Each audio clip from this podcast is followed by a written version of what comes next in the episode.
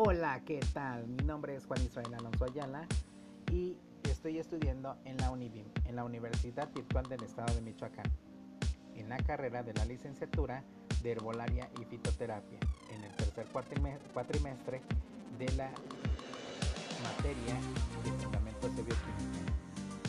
Y sin más preámbulo al momento, trataré de explicarte el tópico o el tema del ciclo de Krebs de manera general y concreta.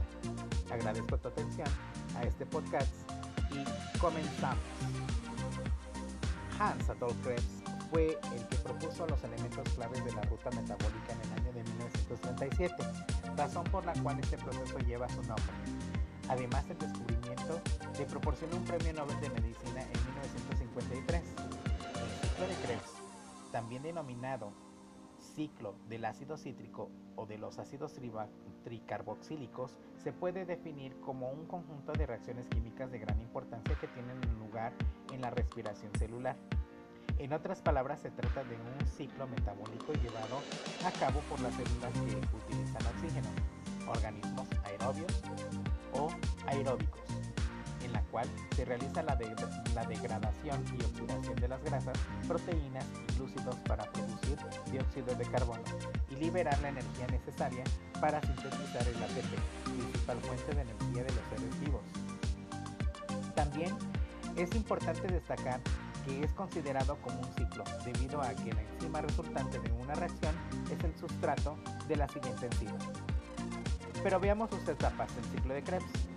Ciclo de Krebs, al igual que otros, está dividido en una serie de etapas en las que se describen las reacciones implicadas en el proceso. Entre ellas encontramos el citrato sintasa, aconitasa, los citrato deshidrogenasa, acetoglutato deshidrogenasa, succinil-CoA, sintetasa, succinato deshidrogenasa, fumarasa y malato deshidrogenasa. Además, para aquellos que se pregunten dónde se lleva a cabo el ciclo de Krebs, es en el citoplasma, para las células procariotas, mientras que en las células eucariotas es dentro de la matriz mitocondrial. En la primera etapa del citrato de sintasa, en esta reacción se activa el acetil-CoA. Además, también se hidroliza el CoA debido a la unión entre ambas moléculas, lo que forma la molécula de citrato. La reacción es exoergónica, es decir, la variación de la energía libre de Gibbs es negativa y es irreversible. En la segunda etapa, aconitasa, la enzima aconitasa produce una catalización de la isomerización del citrato a isocitrato, debido a la formación del cis-aconitato, también que se ve catalizada en la reacción inversa. El sustrato se ve ligado gracias a la enzima presente en el clúster hierro-azufre y la unión con los restos de aminoácidos polares. Esto asegura que se mantengan restos de histidina, aspartato, serina y arginina. En la tercera etapa, los citratos de deshidrogenasa. En la tercera reacción se pasa de isocitrato a oxoglutarato. Para iniciar, la enzima se encarga de oxidar el isocitrato a oxasuccinato, generando así la molécula NADH. Luego se aumenta la electronegatividad en la región molecular debido a la presencia de un ion bivalente, generando de esa manera una reestructuración de los electrones presentes en la molécula, trayendo como consecuencia la ruptura de la unión entre el grupo carboxilo y el carbono. Así, como ves, se obtiene una descarboxilización, es decir, la molécula de dióxido de carbono se expulsa y esto produce la formación del acetoglutarato. En la cuarta etapa, el acetoglutato deshidrogenasa, en las fases del ciclo de Krebs sucede nuevamente otra descarboxilación oxidativa, la cual es la encargada de formar el succinil-CoA. El acetoglutarato deshidrogenasa está conformada por tres enzimas. En la subunidad E1, dos cetoglutarato deshidrogenasas, E2 transuccinilasa y E3 hidrolipoamida deshidrogenasa. En la quinta etapa succinil-CoA sintetasa, sucede que la función del acetil-CoA con el oxalacetato, gracias a la citrato de sintetasa, se hace de intermediario. Además, la succinil-CoA sintetasa cuenta con la energía necesaria para fosforilar el GDP. La reacción genera un nuevo mediador de alta energía llamado succinilfosfato. Luego, el fosfato de la molécula glucídica se ve removida por una histidina, lo cual genera una molécula fosfohistidina y el succinato. Finalmente, la fosfohistidina dona el fosfato al nucleósido difosfato y lo recarga de trifosfato. En la sexta etapa, succinato de ya va finalizando el ciclo. La generación del oxalacetato se lleva a cabo mediante la reorganización de las moléculas a cuatro átomos de carbono. Para que esto suceda, es necesario que el grupo de metilo ubicado en el succinato se convierta en un carbonilo, para lo que deben atravesar por una oxidación, hidratación y otra oxidación. En la séptima etapa, la fumarasa, en este punto la fumarasa se encarga de catalizar un protón y el grupo de OH derivados de una molécula de agua.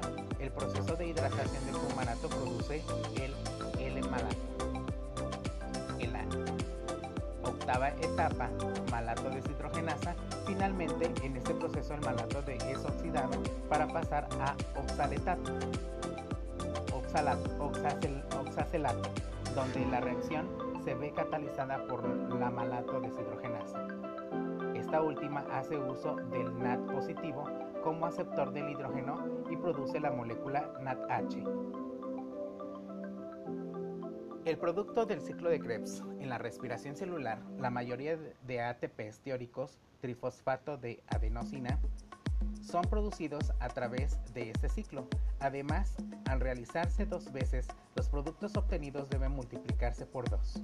Por lo tanto, cada ciclo de los ácidos tricarboxílicos produce 6 NAT, o sea, 18 ATPs, 2 ATPs y 2 FATH2, 4 ATPs, sumando un total de 24 de los 38 ATPs que se obtienen mediante la respiración celular, mientras que los 14 restantes tienen lugar en la oxidación del piruvato y la glucólisis.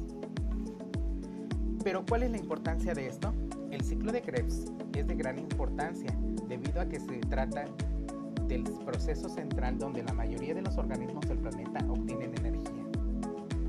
Además, este ciclo proporciona una gran cantidad de precursores que sirven para producir aminoácidos, entre los que encontramos el oxalacetato y cetoglutarato. Sin embargo, resumiendo en pocas palabras, el ciclo de los ácidos tricarboxílicos se puede resumir de forma muy básica de esta manera.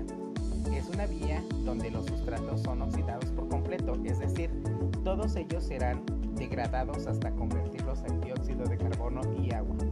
Para ello, se les extrae a los sustratos sus hidrógenos que pasan por NAD positivo y FAT coenzimas que se reducen al NADH y el FATH.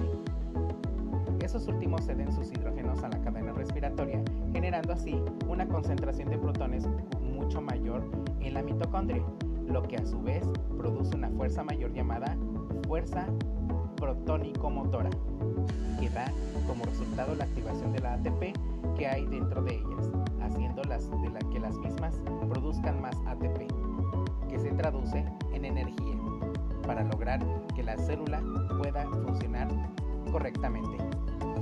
Espero haberte ayudado en esta síntesis de lo que es el ciclo de Krebs. Muchas gracias por escucharme y agradezco tu atención.